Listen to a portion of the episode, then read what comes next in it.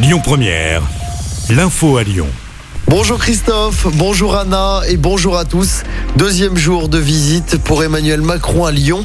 Après avoir passé la soirée à la préfecture du Rhône pour le dîner des grands chefs, le président est attendu à Eurexpo ce matin pour le CIRA.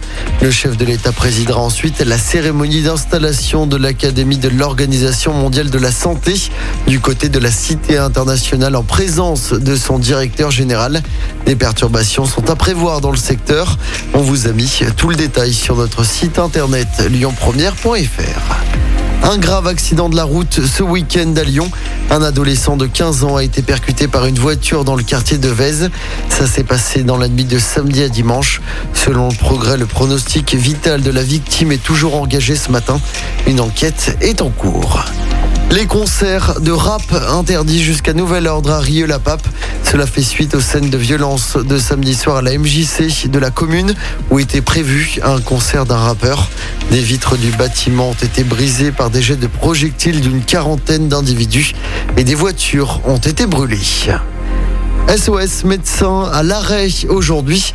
Ça va toucher les visites à domicile, les consultations, le centre de régulation et les téléconsultations. La plateforme devrait être en arrêt total pour une durée de 24 heures. 1300 médecins sont concernés. Ils souhaitent, je cite, alerter les Français sur la disparition programmée de la visite à domicile. Et puis en football, l'OL est ce matin septième du classement après son match nul un partout de samedi soir face à Lorient. Hier soir, Marseille s'est incliné 3-2 sur sa pelouse face à Lens.